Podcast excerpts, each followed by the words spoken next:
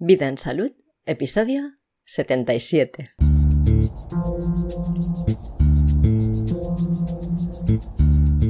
¿Qué es la salud?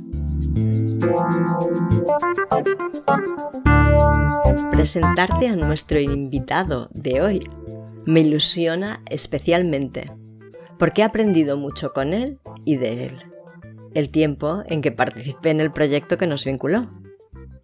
Explicarte todo lo que es Samuel Carmona me llevaría todo el episodio, y mi objetivo ahora es que le escuches a él.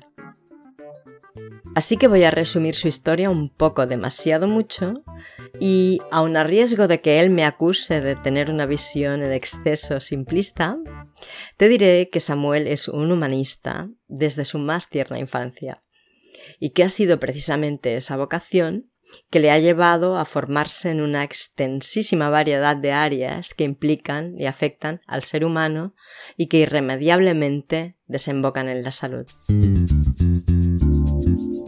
Su visión me reveló muchos de los conceptos y realidades que intento transmitir y espero estar transmitiendo aquí en el podcast junto con los colaboradores que aportan los diferentes enfoques que tiene esta complejidad a la que llamamos vida.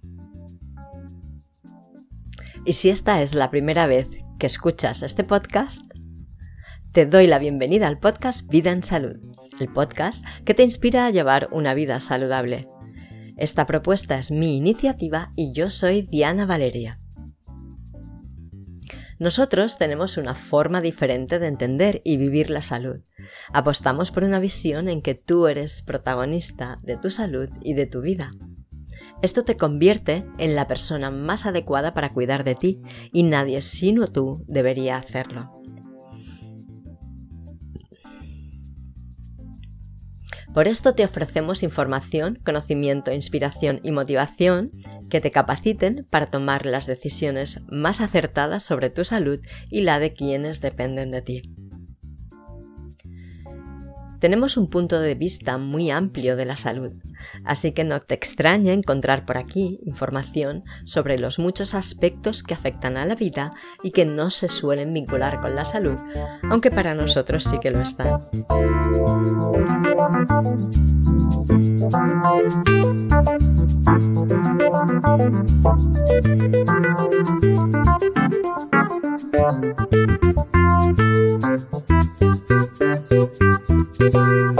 Y le pregunté a Samuel, ¿cómo quieres que te presente?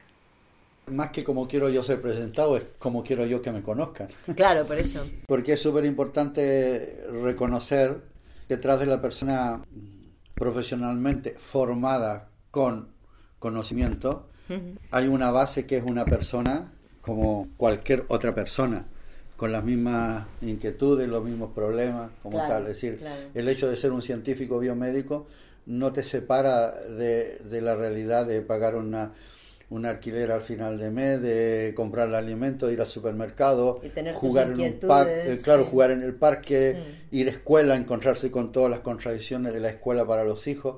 Es decir, eh, ni ser médico ni ser científico te hace distinto. Mm. Y ahí incluso está marcada totalmente eh, la distinción que puede hacerse desde donde yo abordo la salud y la medicina en la relación con las personas. Es decir, si yo soy una persona, me voy a relacionar con otra persona y ya no hay esa mm, sobreposición de poder de la hegemonía del conocimiento del médico en cuanto yo médico que conozco y tú paciente que no sabes nada. Es decir, desde ahí fundamento eso yo, decir, ser humano, persona. Y la capacidad de, de análisis, de reflexión para llegar a comprender al otro, te lo da justamente esa experiencia, esa vivencia como persona. Y bueno, y así me gustaría a mí que se, se me conociera.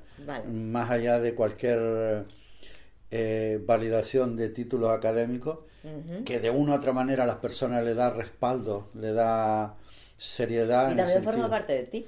claro, es una, claro, es una parte de... Pero que esa parte de uno mm.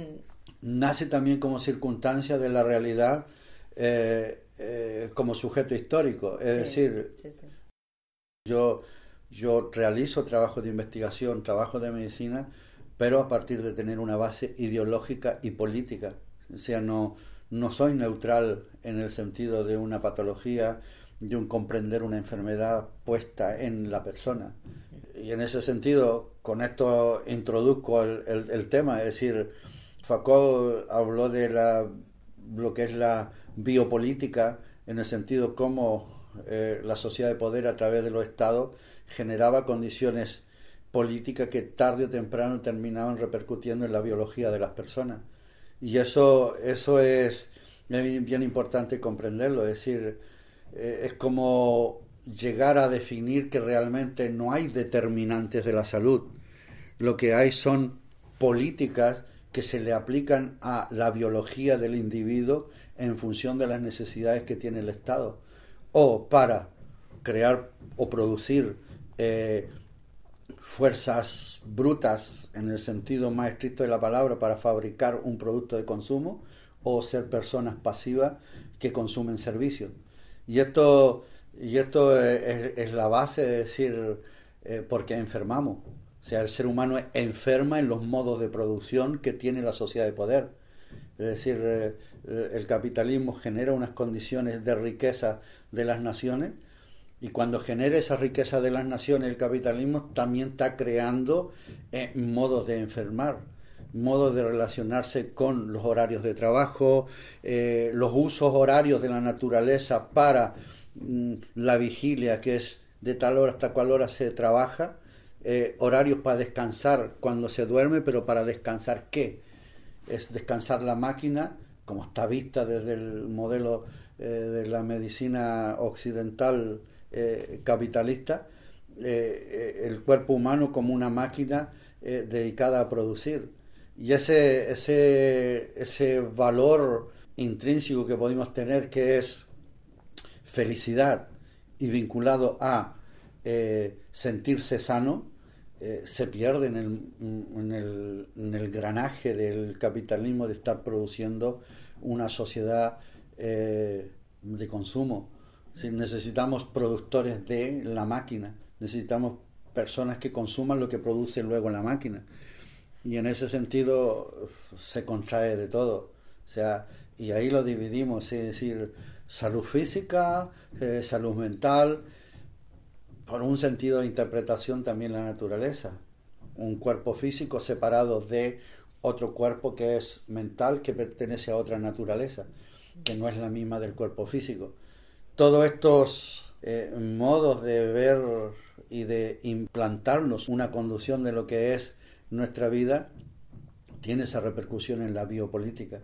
Estás, te refieres a, que lo vemos todo como segmentado, ¿no? Como que la mente es una cosa, el cuerpo es otra y como que todo está separado. No, es, que lo, no es que lo vemos, sino que sencillamente la sociedad de poder, de la misma manera que creó un tipo de sociedad en el cual estructuró el concepto de la democracia para organizar esa sociedad, creó también los cuerpos del conocimiento de lo que es la ciencia.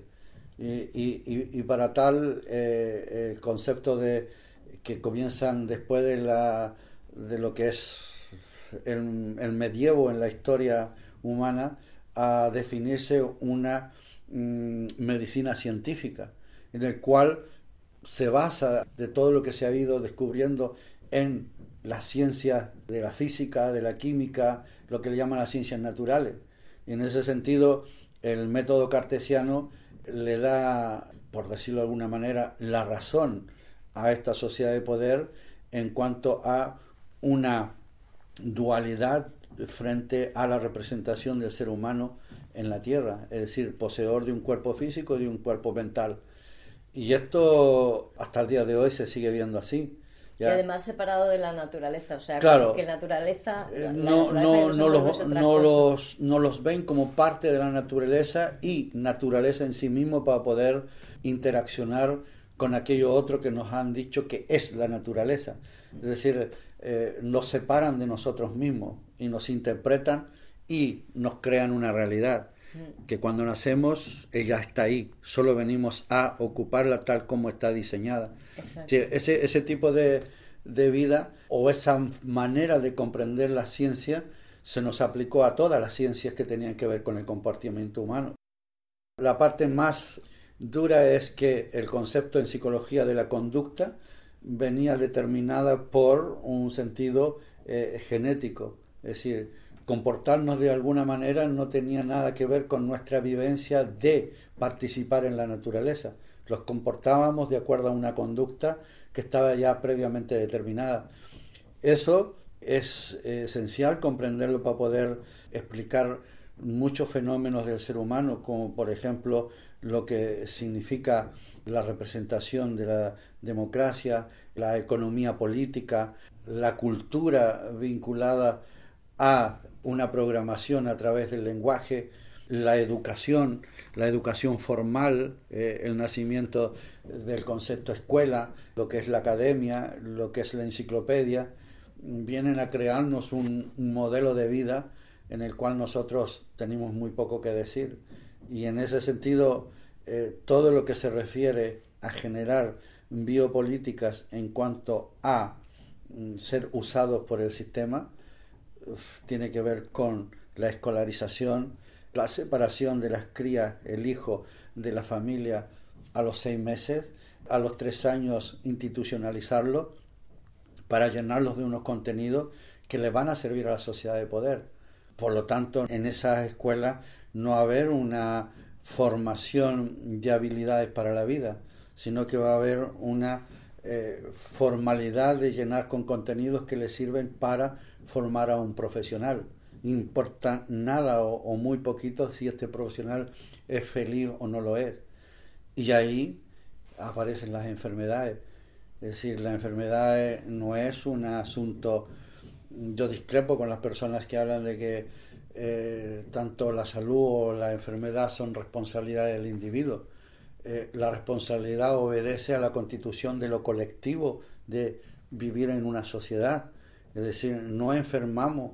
Eh, el comienzo de nuestras enfermedades o el cuidado de nuestra salud no comienza en primera persona en el individuo, sino que comienza en lo que se construye en la sociedad y repercute en el individuo y luego nos responsabiliza. Comemos mal, ya eh, dormimos mal, eh, consumimos tabaco, consumimos alcohol, es decir, contaminamos.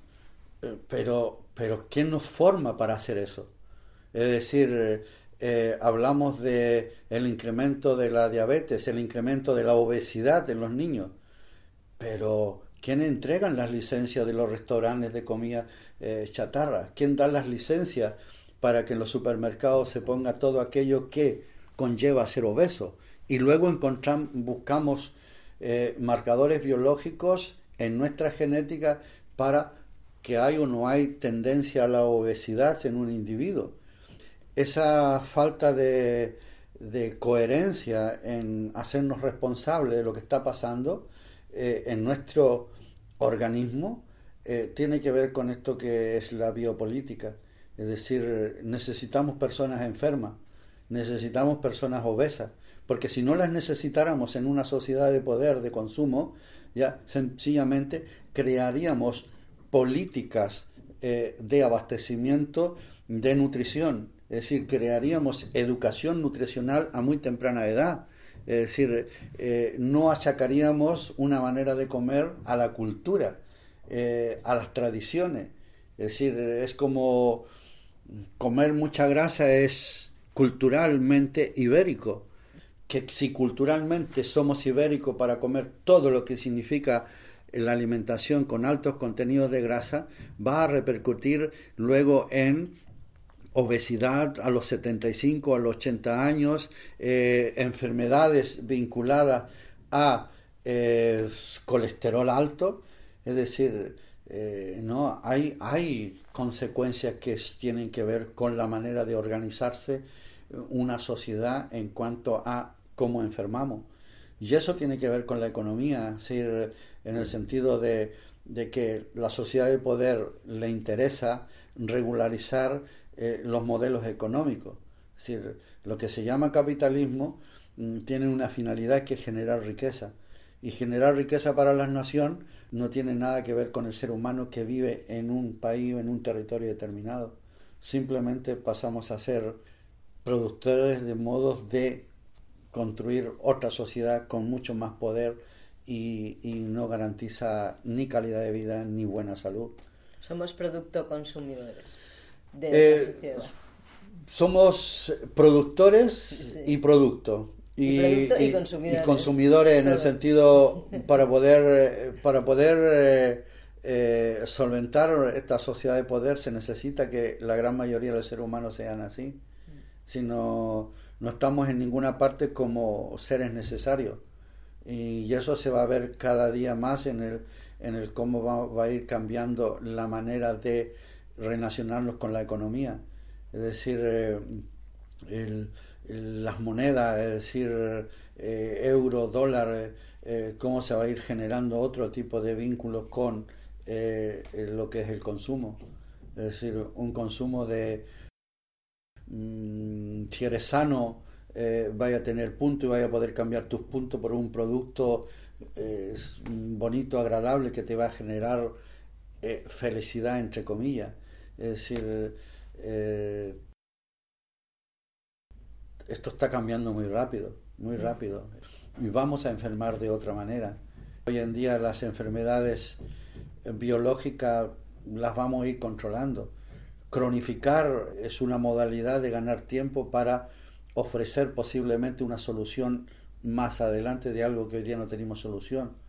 Pero la cronificación por parte de la industria farmacéutica ha pasado a ser un negocio redondo. Una estrategia de negocio. Claro, siendo que eh, es un término que los podía dar mucho que decir en el sentido, si hoy día no podemos curar la gran mayoría de los cánceres, eh, al menos eh, ganemos tiempo mantengamos, retengamos eh, que no avance un cáncer hasta que tengamos un desarrollo científico más avanzado donde podamos dar respuesta.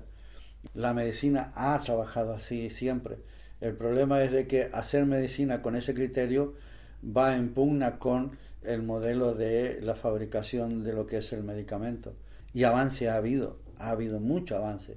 Decía ya, la gente no se muere de muchas cosas que se morían el problema es de que se van a comenzar a morir y ya están muriendo de otra manera. y, y esas otras cosas sencillamente tienen mucho que ver con eh, que el modelo de producción cambió. Si, si antes hablábamos de, un campesino, de un proletariado, eh, hablábamos de un trabajador asalariado, hoy día todo eso tiene otro sentido. Mm. La información, los medios de comunicación, eh, todo lo que tiene que ver con la aparición de la Internet, modificó la sociedad y modificó a los individuos dentro de esa sociedad y lo está adaptando para el nuevo modelo eh, de capital vigente. Es decir, el ser humano va a tender a trabajar, a desarrollar vías de no eh, someterse a ese, a ese dominio, pero lamentablemente va a transitar por mucho pesar, por mucho dolor. No va a ser un tránsito amable, amable en el sentido de, de, poder cambiar todo lo que está sucediendo en la sociedad, pero va a suceder porque el ser humano también ha aportado desde su contradicción con el modelo de, economía del capitalismo, ha aportado. Ha participado en ello. Ha participado en ello, pero a veces ha ido creando nuevas formas. Es decir, hoy día la economía colaborativa se habla desde el capitalismo, a través del Internet, pero nació en las luchas del movimiento social y del movimiento obrero. Decía, la mancomunión, la colaboración, la cooperación, eh, eran discursos eh, reprimidos. Pero hoy en día partió desde el concepto viaja y comparte tu coche, hasta que se crearon eh, economías colaborativas en el uso de alquiler de un coche. Es decir, comenzó de la colaboración, intercambio mi piso, ven a vacacionar a mi piso y yo voy a vacacionar al tuyo. Y hoy día se ha transformado en una economía colaborativa de la vivienda por parte de transnacionales. El capitalismo se apropia de aquellas iniciativas de trabajo. ¿Por qué sucede? Porque no logramos la autoorganización. Eh, seguimos dependiendo que el concepto democracia, que el concepto gobierno, que el concepto Estado nos representan. Para nada los representan. No son figuras de autoorganización por parte de las personas. Por eso cada iniciativa que, que nace en resolver un problema local, el capitalismo lo globaliza y lo crea como estándar de un nuevo modelo económico. y lo desarrolla.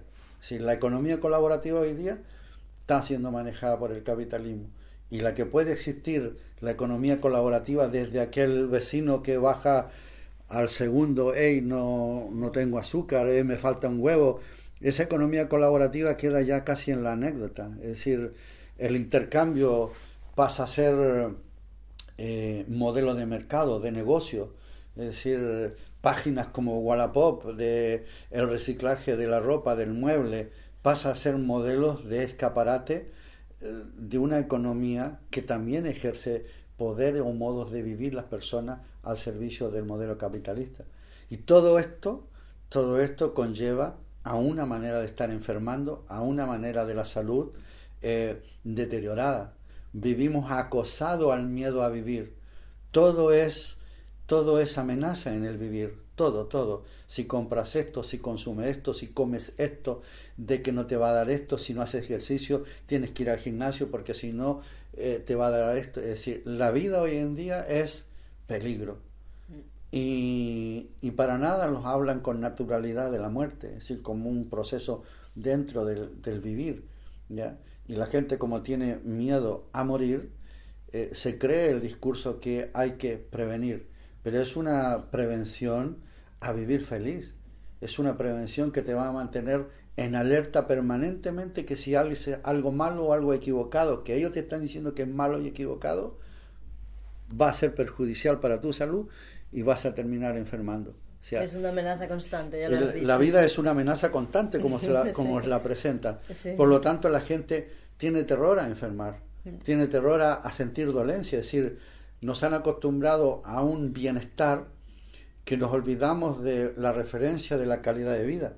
Eh, en el bienestar hay poca calidad de vida.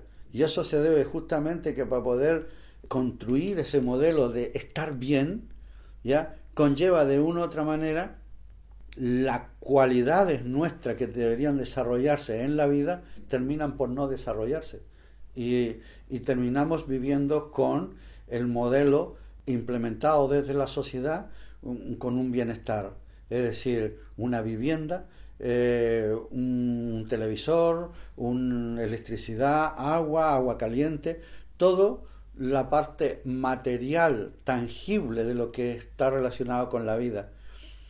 Pero en todo eso, eh, la alegría, el goce, la satisfacción, la plenitud de la felicidad eh, no acontece. Porque para poder tener ese bienestar tienes que aportarle tu fuerza de producción física o intelectual a la sociedad de poder. Y en la mayoría de las veces no te alcanza para cubrir tus necesidades que te han hecho ver que son necesarias como bienestar. Por lo tanto, vives angustiado pagando el televisor, vives angustiado pagando el alquiler, vives angustiado pagando la cuota del coche. Y, y con todo eso, más encima, contaminas y vives angustiado porque te echan la culpa que tú estás contaminando. Tú eres el que botas la botella plástica. Pero si la ciencia ha avanzado tanto para poder dar solución a cosas tan complejas, ¿por qué seguimos fabricando botellas de plástico para envasar una bebida, el agua? Es decir, ¿por qué vendemos agua en botellas plásticas? ¿Por qué no creamos o desarrollamos centros depuradores de agua con filtros naturales para que el agua que los llegue por el grifo no sea un agua mala. Tóxica. Sin necesidad que la tengamos que comprar en botellas plásticas. Es decir, son incoherencias que las personas no logran visualizarla. Y la gente vive angustiada, es decir, se hacen voluntarios de ONG para ir a limpiar playas.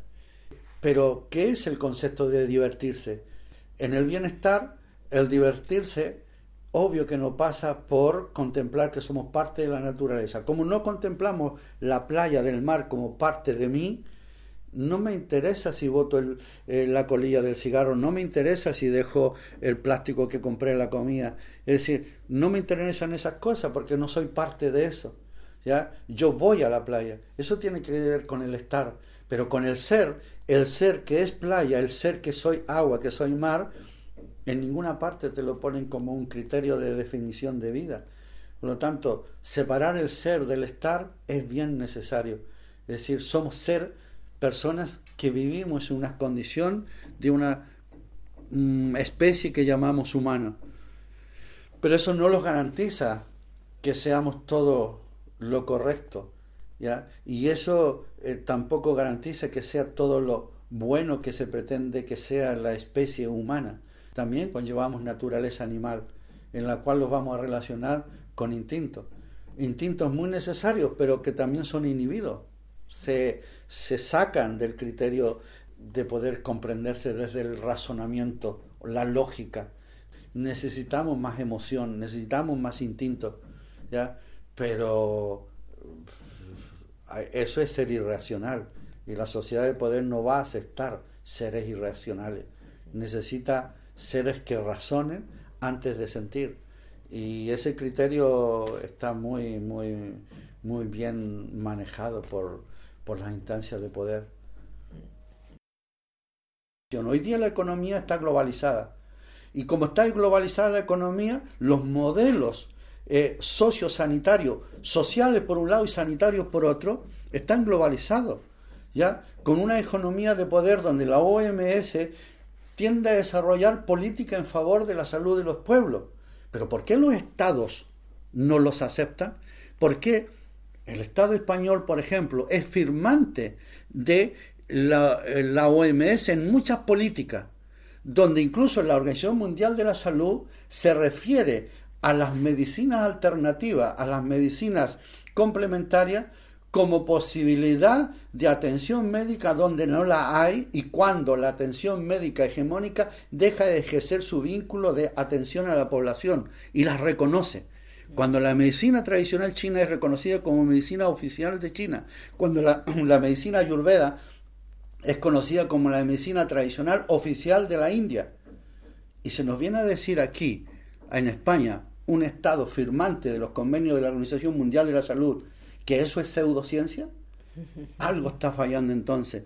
Algo, algo está fallando que no se le transmite a la población una coherencia de que puedan comprender que eh, existe un modelo de sociedad basado en el capital con una economía de poder tan grande que es capaz de estar por sobre el Estado español para decir de que eh, pseudociencia, reiki, pseudociencia cuando haya universidades de este propio país donde se está estudiando biofísica para dar una explicación científica de lo que es el Reiki. Mm. Por lo tanto, ¿no es acaso otro tipo de cosas las que tenemos que revisar? Es decir, revisemos cómo gestionamos el hacer ciencia para que haya la posibilidad que se investigue realmente si sirve o no es válido tal o cual eh, eh, línea terapéutica que la población viene usando como necesidad cuando la, medicina hegemónica no está llegando como se necesita que llegue. Es decir, la medicina oficial también se equivoca, también comete errores, está cubierta por conceptos como la negligencia médica y la posibilidad de que ocurran errores en la medicina. Pero con eso justificamos a muchos malintencionados errores que se han cometido por parte de la medicina.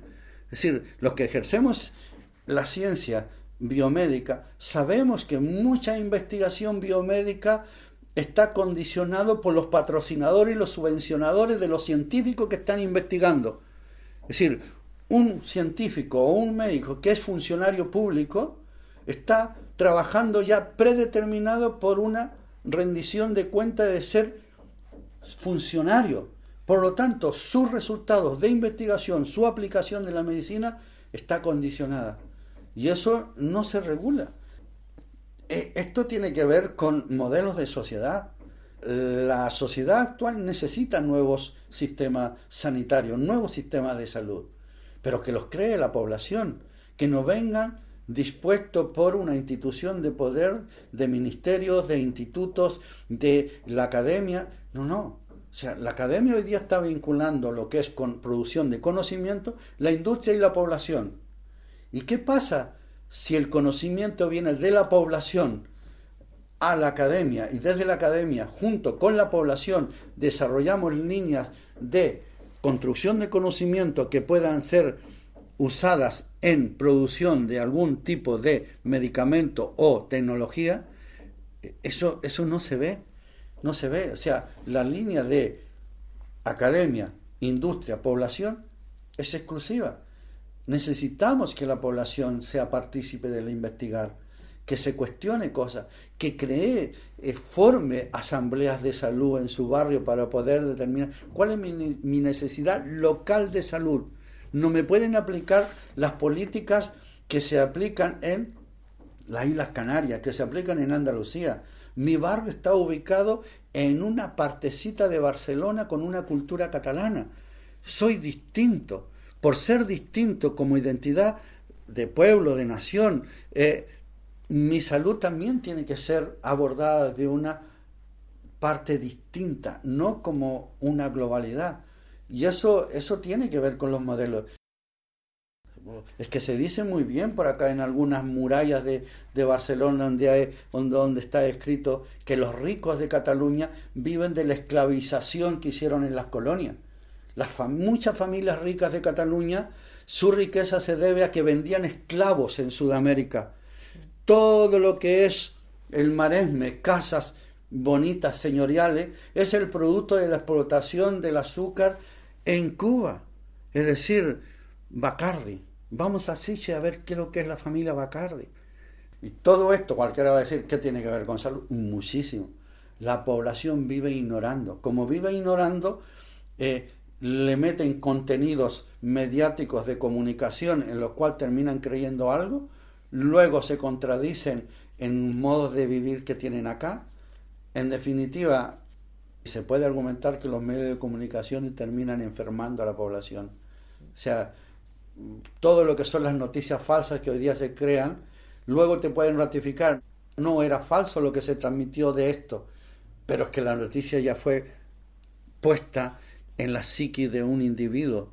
No se puede borrar de ahí, aunque luego te digan que fue una mentira. Ya viviste, aunque sea 10 minutos con una mentira, creyendo que era verdad. ¿Eso enferma? Sí, porque eso es sucesivamente constantemente. No hay una posibilidad de alejarse de esa manera de estar viviendo. No, no, no, para nada. Es decir, hoy día estamos sometidos a una invasión comunicacional que nos desborda. Y eso lleva a enfermar. No sé si quieres saber algo más o, de mi opinión o de mi manera de ver esto, pero, pero yo, yo la salud no la veo eh, separada de, de la sociedad en su conjunto. De, de, hecho, el concepto, que yo, el concepto que yo trabajo he, ido acuñando desde la investigación científica, eh, lo que es holónico tiene que ver con lo, lo bio, lo psíquico, lo social, lo cultural, lo económico, lo político, lo ético, lo espiritual. Una multidimensionalidad del individuo en su diversidad de ser hablar de la salud de las personas aislándolo de su contexto y situación de vida, hoy en día ya no se puede. Y eso le falta a los sistemas sanitarios. El sistema sanitario separa al individuo de su contexto y de su situación de vida. Atiende una enfermedad, un síntoma. Trata como objeto a un sujeto. Y eso debe cambiar.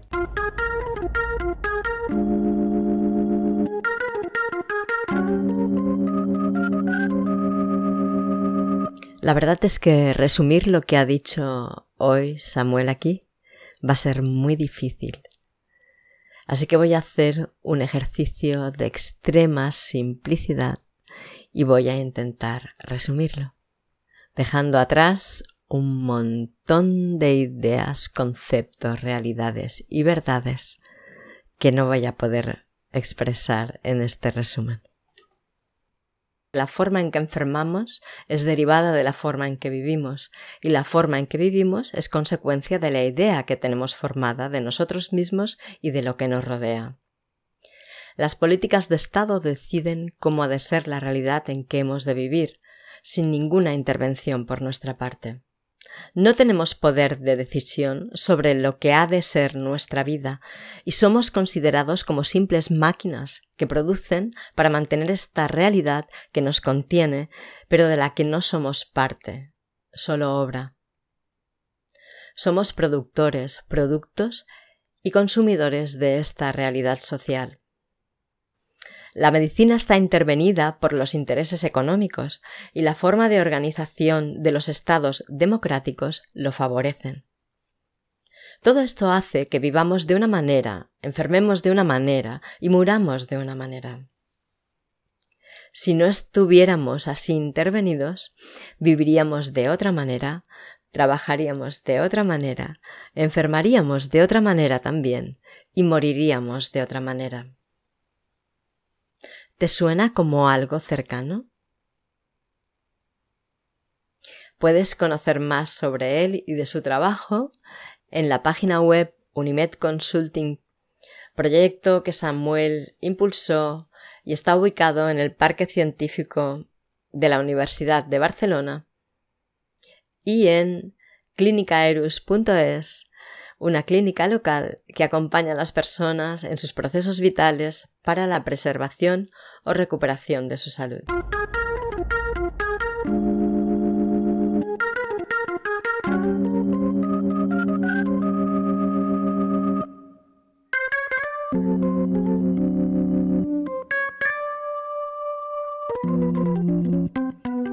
Muchas gracias por escucharnos. Gracias por participar, por tus sugerencias, por tus likes, reseñas y comentarios, por compartir los episodios del podcast.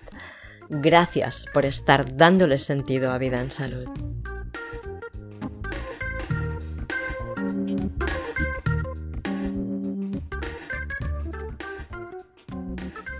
Muchas gracias a Samuel por ser quien es y por defender valiente e insistentemente sus seguridades sobre la vida y la salud. Y gracias también a KidFlux por la cesión de las melodías del programa.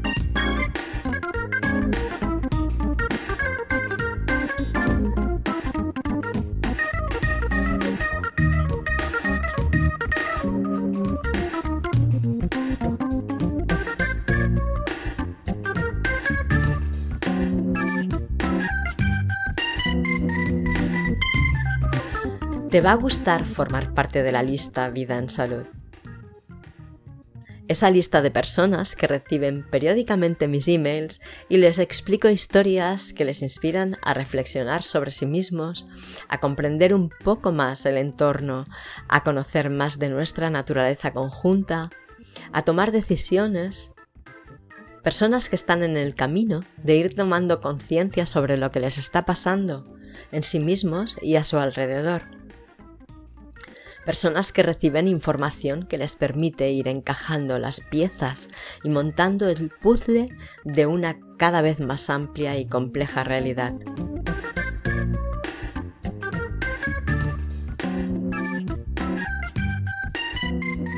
Y la próxima semana, Jordi Gutiérrez, que normalmente nos habla de cómo cuidarnos según la visión taoísta de la salud, nos hablará de lo que podemos esperar en el año que acabamos de comenzar, el año chino de la rata de agua. Y en cuanto a esto, quiero avanzarte que estamos preparando algo muy, muy chulo para compartir con vosotros y lo desvelaremos en el próximo episodio. Así que no te lo pierdas.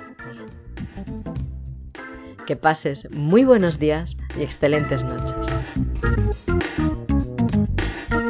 Hasta la próxima.